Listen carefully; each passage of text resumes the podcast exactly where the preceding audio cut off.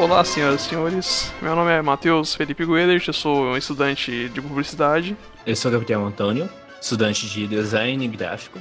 Bom, hoje a gente vai falar sobre a teoria de Gestalt. Né?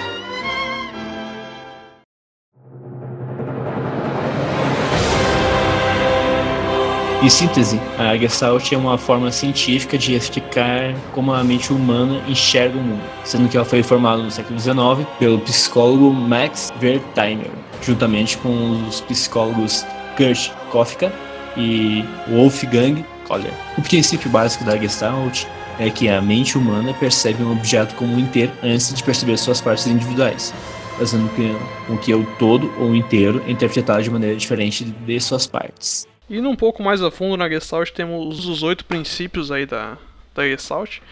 O primeiro deles seria a unidade, é, é um único elemento que encerra-se em si mesmo ou como parte do todo. Unidades formais, por exemplo, prédios, cada prédio seria uma unidade, né? Ah, numa partida de futebol, a bola, os jogadores, a torcida, ah, aquela, aquelas, aquele hexágono da bola lá que é de couro, né, que forma toda a costura da bola por fora. Enfim, isso tudo seria unidade, né? Sei lá, um, um congestionamento, né, de vários carros também seria unidade. Né? Seria unidade. Ah, uma multidão de pessoas, unidade. Uma sala de aula seria uma unidade com vários carteiros e alunos. A segunda lei da Gestalt é a segregação, que é a capacidade perceptiva de separar, identificar, evidenciar ou destacar unidades formais em um todo. Ou seja, basicamente é quando uma parte de um todo se destaca. Como, por exemplo, como o Matheus falou ali de futebol, você consegue diferenciar os times, mas você também consegue diferenciar o treinador dos jogadores e dos técnicos de enfermagem por causa da roupa que ele usa. Essa segregação pode se dar por forma, por cor, por textura, por aí vai. Aquele muro rebocado, assim, né? mal rebocado. Todas as casas têm um muro bonitinho, uma casa tem um muro mal rebocado. Aí, me... triste. É bom pra, pra, ralar, pra ralar as costas lá, né? Se tocar mesmo. Não, não que já tenha acontecido comigo, né? Mas beleza.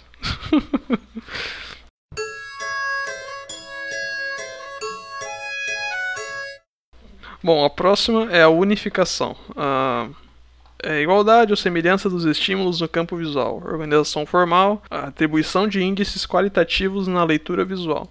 Unificação seria basicamente você ter um time e todo, você pode perceber que todos usam o mesmo uniforme. Isso seria uma unificação. Uh, outro exemplo é uniforme de trabalho também. Dando exemplo de símbolos, tem o yin yang, né, que seria aquela parte branca com um pontinho preto e a parte preta com um pontinho branco, né? É, é bem harmonioso, digamos assim, né? Agora, quarta lei, fechamento, que é a formação de unidades e organização espontânea da composição visual. O fechamento, basicamente, que nem aquela famosa imagem do panda, em que basicamente você consegue enxergar o panda completando a, as linhas que faltam para completar a imagem. Embora basicamente a imagem em si só seja manchas pretas. Que daí a sua mente complementa a falta de informação e você consegue enxergar um panda. Engraçado que todo lugar que eu fui pesquisar sobre Gestalt, os caras sempre usaram esse exemplo do panda, tá ligado? Eu não sei se é alguma falta de criatividade. Não, não acho que é exatamente. Não é falta de criatividade. É, é porque daí tipo, é uma imagem que resume bem o que, que é essa lei.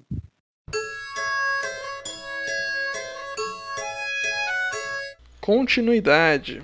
É a tendência de um elemento acompanhar outros visualmente. Pontos, linhas, planos, volumes, cores, texturas, brilho e degradê. É, eu tenho dois exemplos para dar isso aqui.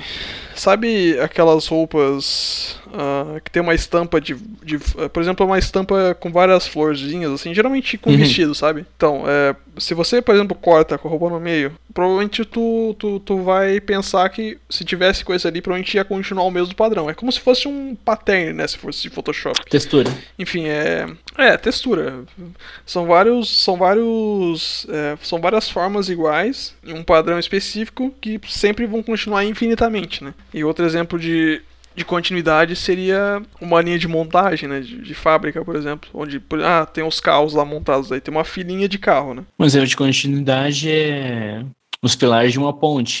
Hum, verdade. Tipo aquela de São Francisco, né? Que tem aqueles cabos, né? Sim.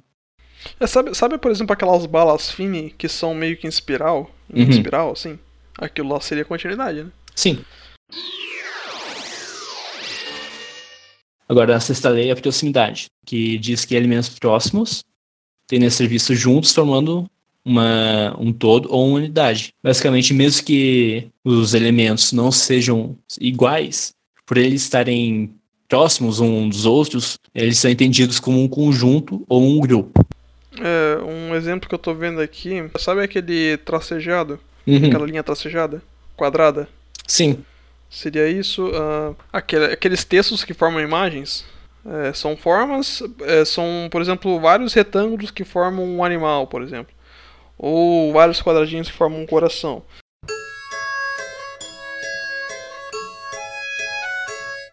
A semelhança é a igualdade entre elementos, capaz de despertar a tendência em estabelecer unidades formais por meio de agrupamentos de partes semelhantes.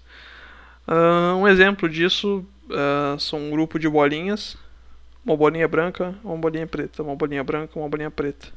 Aqui tem, por exemplo, um triângulo formado por xícaras de café vista de cima, sabe? Uhum. Também. Ah, várias bolas de, de sinuca formando uma xícara também, um- uma um- uma caneca de chopp, na verdade. Agora, a última, a oitava e última lei é a pregnância da forma, que é a lei básica da percepção visual da Gestalt, em que qualquer padrão de estímulo tende a ser visto de tal modo que a estrutura resultante é tão simples quanto per, permitam as condições dadas. Ou seja, a mente humana ela vai com que ela vê primeiro o todo antes das partes, então basicamente ela vai ver a forma ela vai ver a forma da maneira mais básica, com menos processamento necessário. Como, por exemplo, o, o, é, o símbolo de coração. Ele tem uma alta pregnância. Por quê? Porque ele, se você bater o olho no coração, você já entende que ele é um coração. Outro exemplo de pregnância você, também tipo, seria tipo, a forma de gota, que é usada para representar água. Ou também como soro, Soro? é, da campanha do Ah, do Zé Gotinha lá? Zé Gotinha. Ah, verdade. Eu falei choro, tá ligado? Não, choro também. Que é uma lágrima, né? Uma Sim. lágrima também. Sim.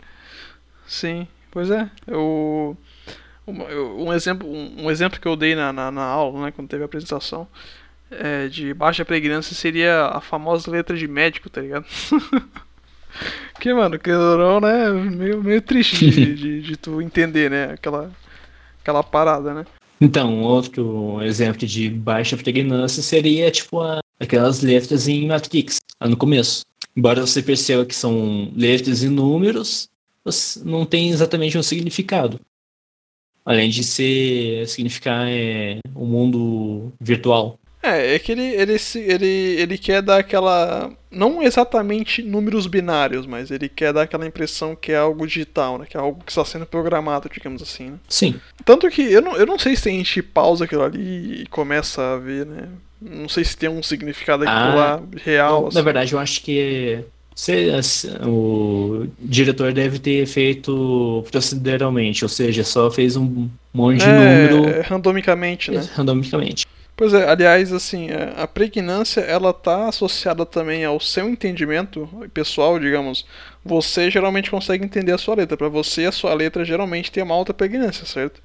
Mas para outras pessoas ela tem uma baixa pregnância, ou seja, vai não é, digamos, consenso, não é consensual, né? É que é, a primeira vez que eu, que eu vi sobre pregnância seria, ah, é, é um, digamos, difícil entendimento para todo mundo ou fácil entendimento para todo mundo. Só que também tem muito aquela questão de que para alguns vai, vai ser tão fácil, vai ser muito mais fácil para eles nem vai parecer que é baixa pregnância, entendeu? Então eu acho que é muito relativo também essa questão da, da pregnância, né? Mas aí, cara, claro, se você colocar uma fonte Arial, é bem difícil uma pessoa não entender que aquilo ali é uma fonte legível, né? Do que você pega aquelas, aquelas fontes toda, toda carnavalesca lá, toda cheia das picuinhas lá e doidão lá. Então, né? Sendo o advogado do diabo, depende, cara.